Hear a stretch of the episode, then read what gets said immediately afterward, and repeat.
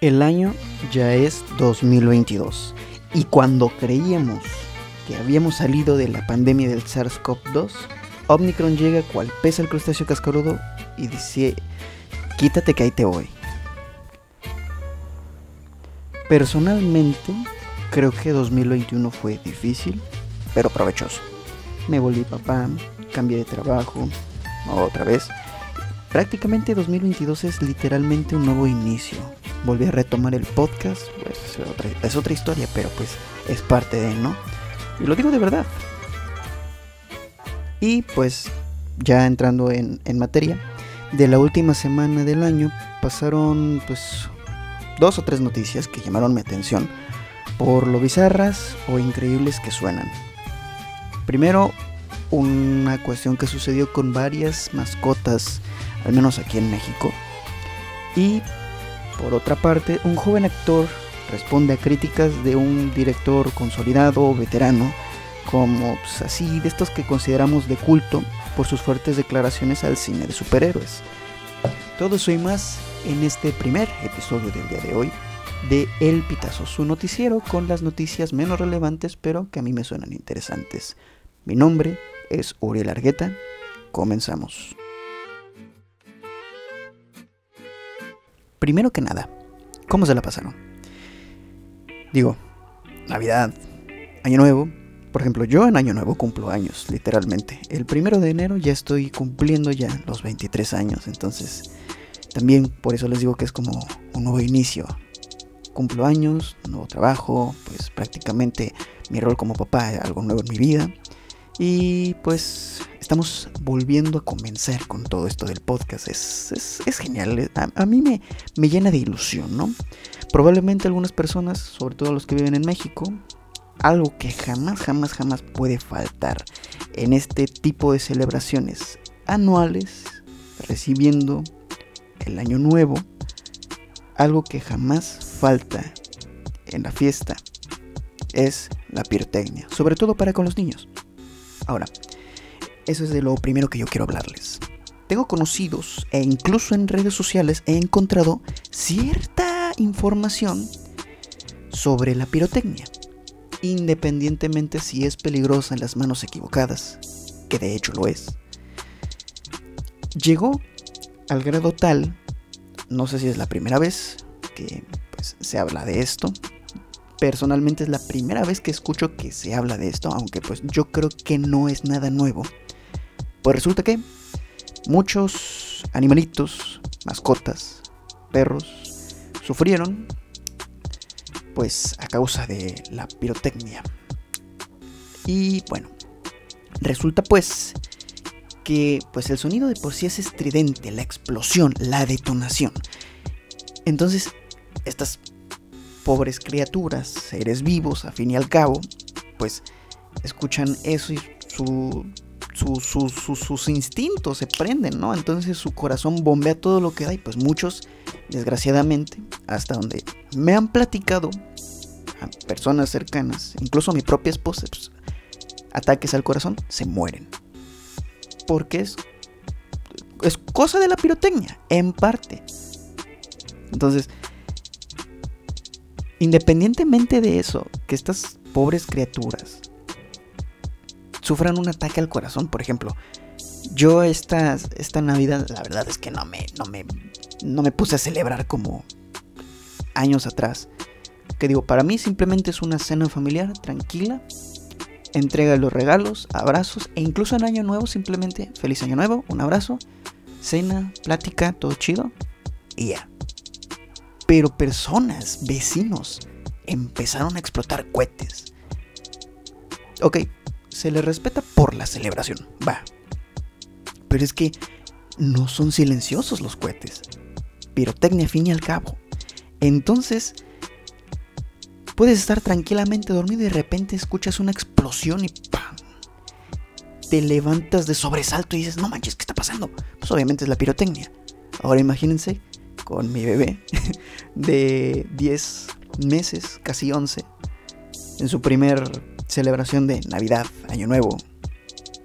Imposible que durmiera. Entonces, ¿se entiende? Entonces es también escuchas estas cosas sobre que animales mueren por la pirotecnia, no sé, a mí me deja un mal sabor de boca. Y es que de por sí la pirotecnia ya es peligrosa, pero es que al menos yo lo he visto aquí en México, se le da fácil acceso a los niños, a los jóvenes. No hay una regulación. Lo curioso e hipócrita de este caso es que todo el santo año la pirotecnia es ilegal, salvo que sea fiesta de pueblo y no es nada denigrante, de hecho, pues yo mismo lo he visto, pero eso es cuento para otro día. O sea, ilegal la mayor parte del año, pero solo en estas fechas es completa y totalmente legal. Literalmente, yo vi como unos jóvenes gastaron un chingo de dinero, literal, en pura pirotecnia. Llevaban una bolsa llenísima de todo lo que se les puede ocurrir. Y yo solo digo, espero que no se hayan quemado las manos. Porque claro, ya es tradición, los papás no les pueden decir nada porque se les ponen a chillar. Ya no hay control, ya no hay respeto. O sea, y es que los niños son quienes prenden la pirotecnia. Cuando yo era niño, si acaso las luces de bengala. Pero lo que fueran cohetes, bombitas, incluso las cebollitas, esas indiscriminadamente mi tío las tenía que prender porque nosotros éramos demasiado estúpidos para poder manejar la pirotecnia. E incluso, y no es joda, hay casos donde lugares donde se fabrica y se vende pirotecnia explotan.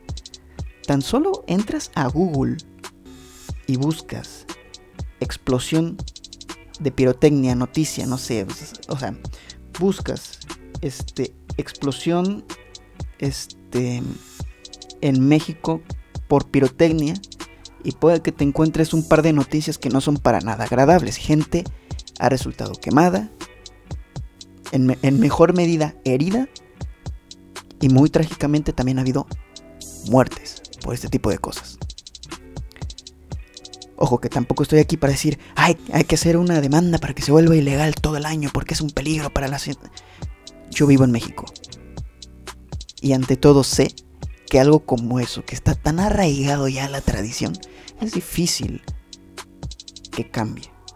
Ojo, dije, es difícil, más no imposible. Quizás en algún momento va a tener que suceder una tragedia peor que una explosión en un almacén para que la gente piense y diga, esto no, hasta que millones de animales domésticos mueran o que varios niños resulten lesionados, porque pues estas cosas no son un juguete, pero se compran como uno. Ay Dios. Pero bueno, todos somos pecadores y en algún momento hemos jugado con la pirotecnia. Así que solo es algo interesante que comentar. Vamos con lo siguiente. Yo creo que para nadie es noticia nueva lo que sucedió con las em, pues los comentarios del señor Martin Scorsese al cine de superhéroes, o sea, su fuerte crítica hacia él mismo, ¿no? Ya que pues como sabemos, hoy en día los superhéroes tienen una gran demanda desde lanzamientos de películas y series en acción viva. Esto haciendo de la ficción una realidad. Personalmente como fan es alucinante poder ver cómo pues las viñetas que eran simples ilustraciones eran simples ilustraciones vueltas acción viva es muy emocionante para mí soy un gran fan de ello no poco a poco lo que parecía un proyecto sin ánimos pues de quedarse en una adaptación de Iron Man, pues a lo largo de casi, ¿qué serán? 12 años, se ha convertido en un monstruo brutal. O sea, cuando veías las primeras películas, eras como, era así como que Iron Man 1, Iron Man 2. Ah, ok, qué buena película. Thor, wow, qué buena película. Capitán América, se mamó. Jamás pensé que haría una película de eso. Y luego ¡pum! 2012, Los Vengadores. Ahí es cuando te dabas cuenta como que aquí estaba pasando algo, ¿no? O sea, eso sin mencionar los trabajos anteriores y la competencia de DC que, pese a sus tambaleos, sus pequeños tropiezos, ha mantenido el ritmo con buenas historias, desde el fracaso de Justice League de, del señor Josh Whedon. O sea, aquí lo curioso es que Josh Whedon hizo las primeras dos películas de Los Vengadores, pero cuando hizo la primera película de la Liga de la Justicia en acción viva, la cagó. Así, no sé si fue culpa suya, culpa de Warner. Es una película horrible. Parece una. Como parece la peor. Este. ¿Cómo se llama? La peor sátira, por así decirlo. No, la peor parodia que se puede hacer al estilo Scary Movie de los superhéroes. Pero así fue. En lo personal pienso que pues con trabajos anteriores como pues las primeras de Batman dirigidas por Tim Burton, incluso la trilogía del eh, Caballero Oscuro de este, el, mismísimo Christopher Nolan, pasando por supuesto de Punisher, desgraciadamente también Daredevil, que al final de cuentas es un gusto culposo de mi parte. Y también, por supuesto, están las películas de los X-Men y la trilogía del Hombre Araña. O sea, pero comparada con lo que es hoy, o sea, los fans no podrían estar más conformes, pues en una era tan conectada, los que una vez eran llamados frikis, ahora son el nuevo accesorio de moda. Hoy todos somos geeks, todos somos em, frikis, todos amamos los cómics, amamos los superhéroes, la ciencia ficción. Todos ven a detalle las películas y se quedan hasta las escenas postcréditos y arman toda una teoría conspiranoica que hace que los reptilianos pues se les queden, perdonen la expresión pendejos, porque así es, Roger. También entendí la referencia. O sea, antes no pasaba eso. Antes nadie se quedaba a ver hasta el último segundo de la película porque en cuanto la pantalla decía fin. O se cerraba el telón, por así decirlo, y empezaban los créditos, para ti ya acababa la película. Pero en el momento que se hizo todo esto un universo en Marvel y se intentó hacer en DC, pues ahí es donde empezó. Y yo que trabajé en un cine, déjenme decirles que es personalmente molesto para quien trabaja ahí porque ellos necesitan limpiar para que la, la, sala esté lista para la próxima función. Entonces, no mamen, o sea, esto está muy canijo, ¿no? Y pues uno de los nombres pesados en el cine de culto, el señor Martin Scorsese lanzó fuertes críticas hacia el cine de superhéroes. Si mal no recuerdo, y esto es como que parafraseando, mencionó que las películas ahora se han convertido en algo parecido a parques de diversiones o temáticos y concretamente el cine de superhéroes era en un parque temático barato, de mala calidad, algo, algo por el estilo, o sea, no le gustaba este, ese rumbo, ¿no? Como que lo, no lo desprecia, sino como que no está de acuerdo con que sea la tendencia. Un caso sonadísimo, sí, pero como que no había tomado tanta relevancia fuera del, pues, del entorno, ¿no? O sea, del, de todo esto hasta que cierto actor del que se estuvo hablando a lo largo del año lanzó una respuesta en un acto de valentía, retando a la voz de uno de los directores más reconocidos, veteranos, por sus películas como Taxi Driver, King of, the Comedy, El Lobo de Wall Street, hablando de pues, trabajos de esta época, entre otras, que incluso por la cual bueno, ya hablaremos de eso, pues el, irlandés. Pero hablando del actor, que es pues, el pequeño Tom Holland, decidió decir algo muy interesante. Déjenme, déjenme aclarar algo.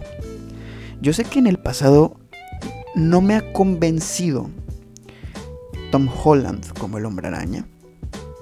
Quizás no es él, no dudo de su talento, por supuesto.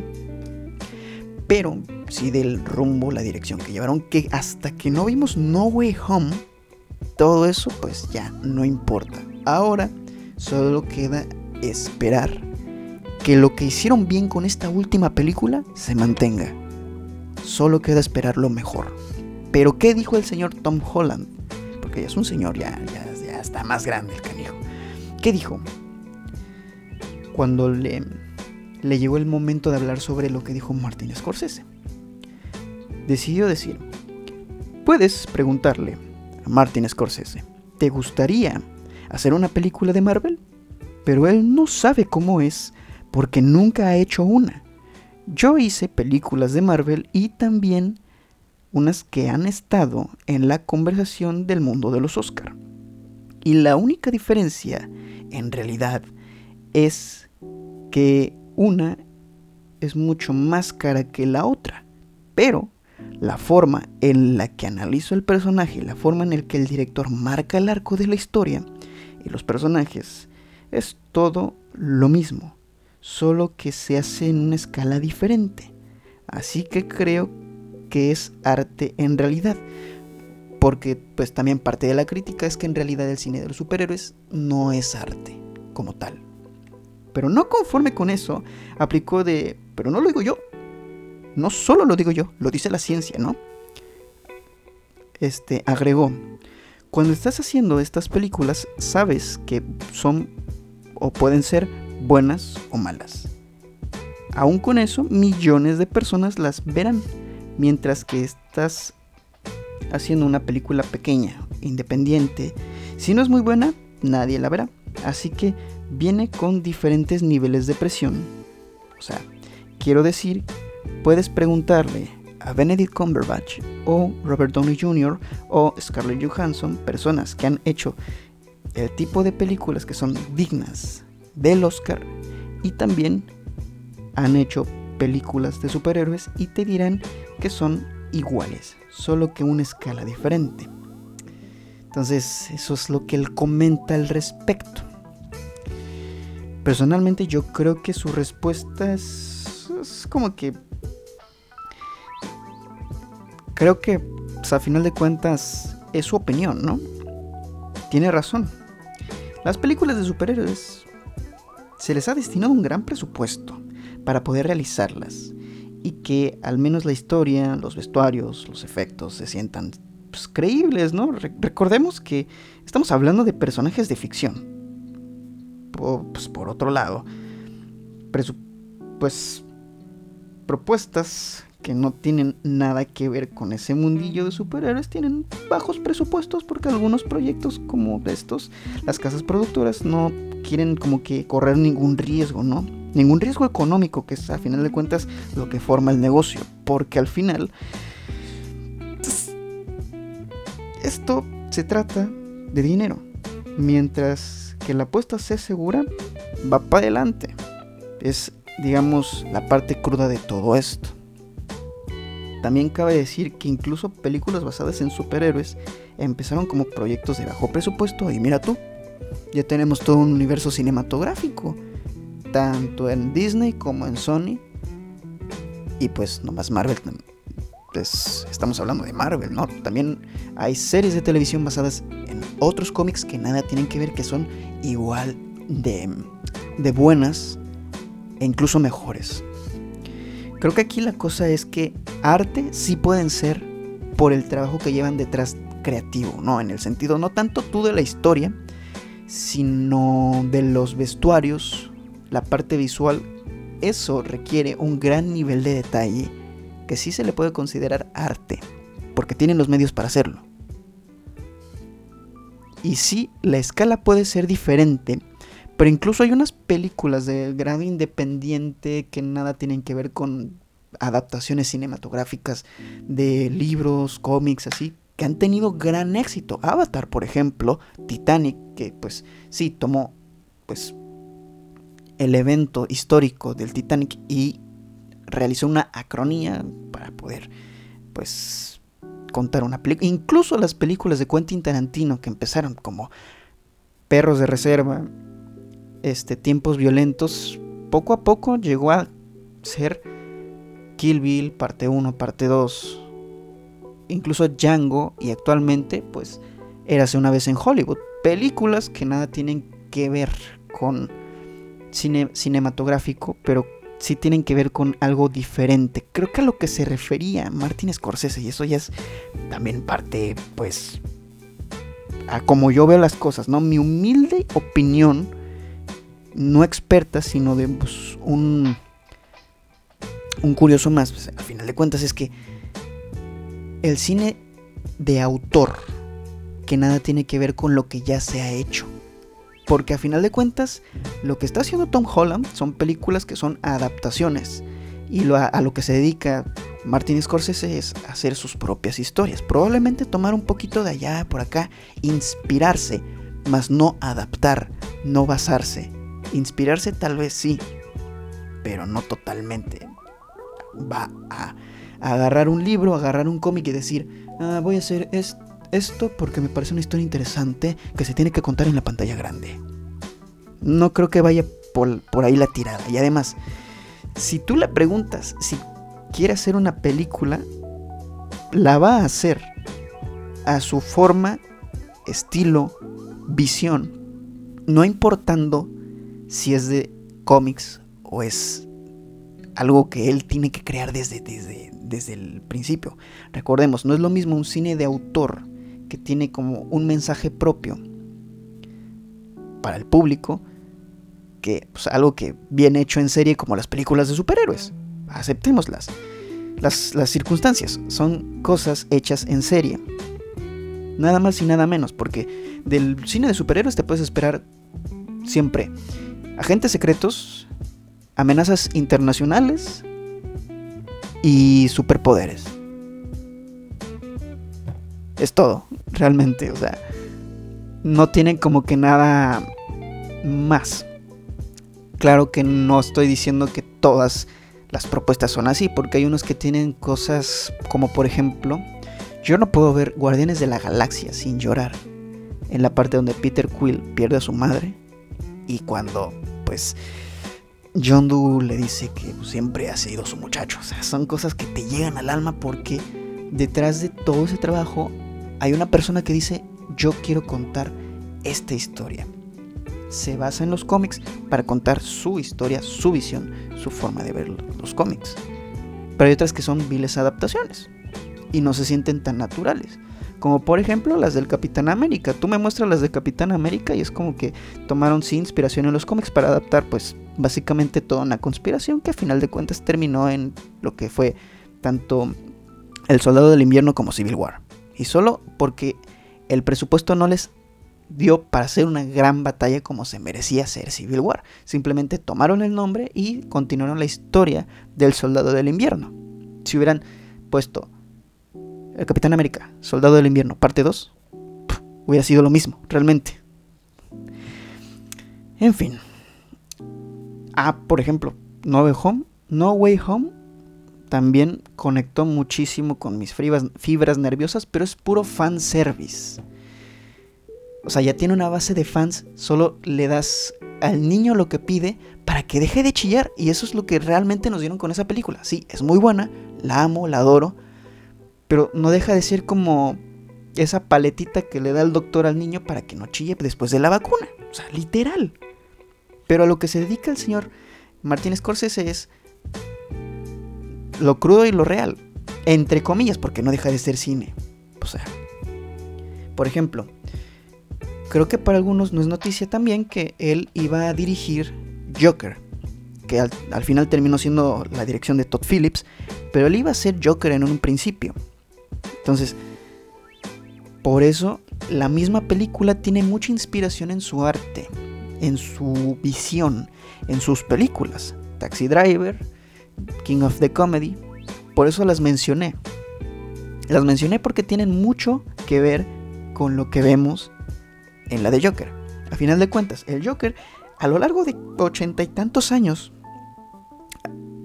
realmente, como ese cine de culto, ha, pues, influenciado mucho la cultura pop. ¿Por qué no la cultura pop influenciaría una historia del Joker?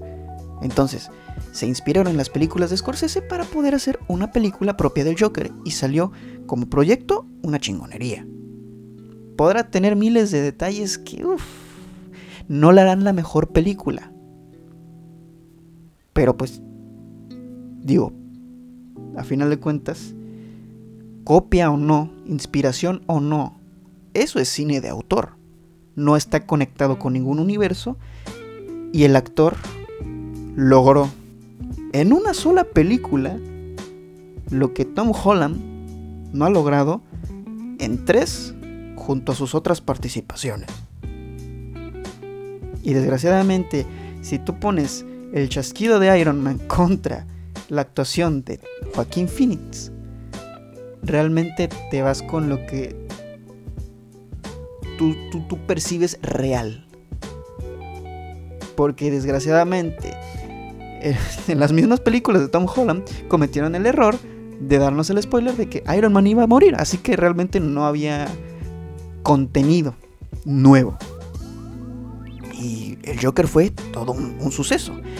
Pero volviendo al tema del señor Scorsese, dejó la dirección de Joker para dirigir El Irlandés, que a final de cuentas, como les digo, tú de las películas de superhéroes te puedes esperar mafiosos, traficantes, contra agentes secretos, conspiraciones gubernamentales.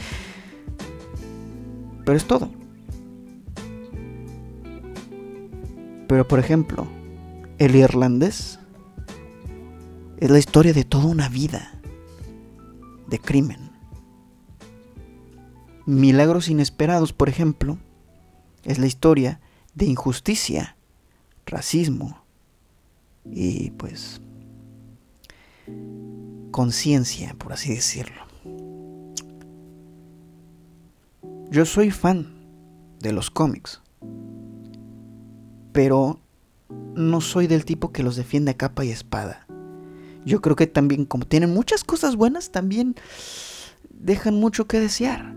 Y cada puto año sale una película nueva, una serie nueva, y es como que hasta yo necesito un descanso porque, por ejemplo, arriesgué ver todas las series de Marvel hasta que salieran completas porque Disney las liberaba semana, semana, semana, semana.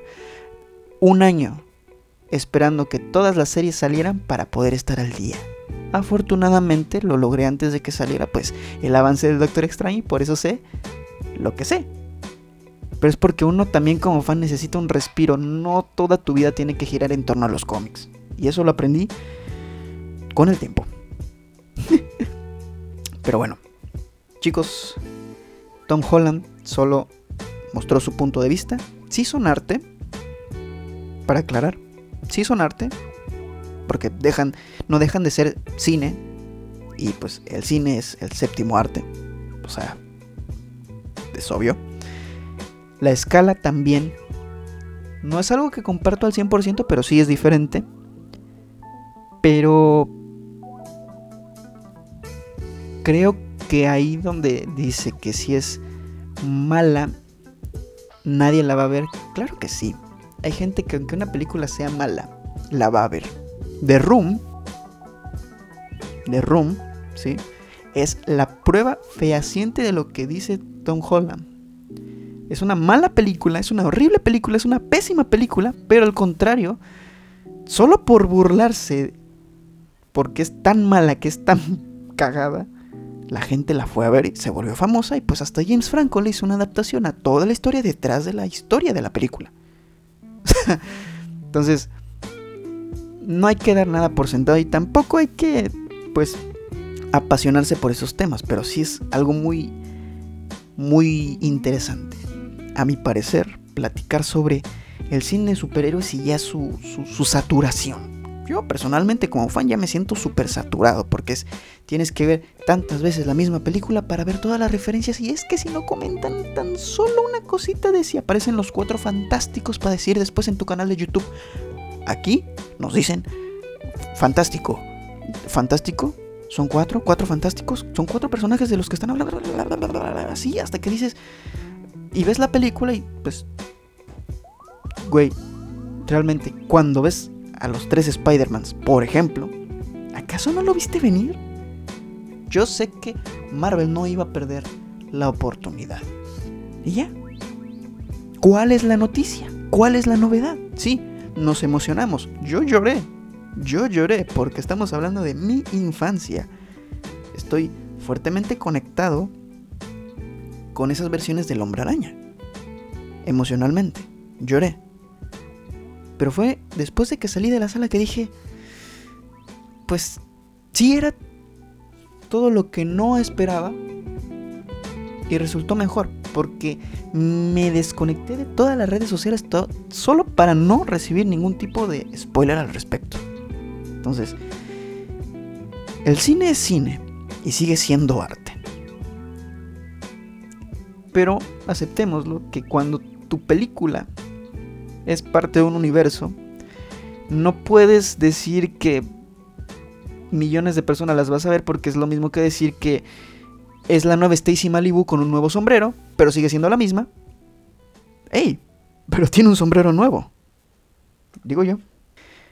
En fin, yo creo que ya podemos dejar el episodio por, por este momento. No fue tanto como a lo mejor se podría esperar o se querrían ver, pero pues es la primera vez que hago esto, así que solo escogí algo que a mí me parecía así de relevante para poder comentarlo y pues algo que pudiera dominar, ¿no?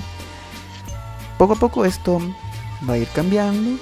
Igual no quiero excederme tanto en la duración para que no estén tanto tiempo pues al pendiente, ¿no? Pero como sea, ya nos encontraremos en, otro, en otra ocasión. Porque hay muchos temas de los cuales aquí me encantaría hablar que se quedan simplemente al margen del tema del día. Entonces yo creo que esto también funciona como una lluvia de ideas, ¿no?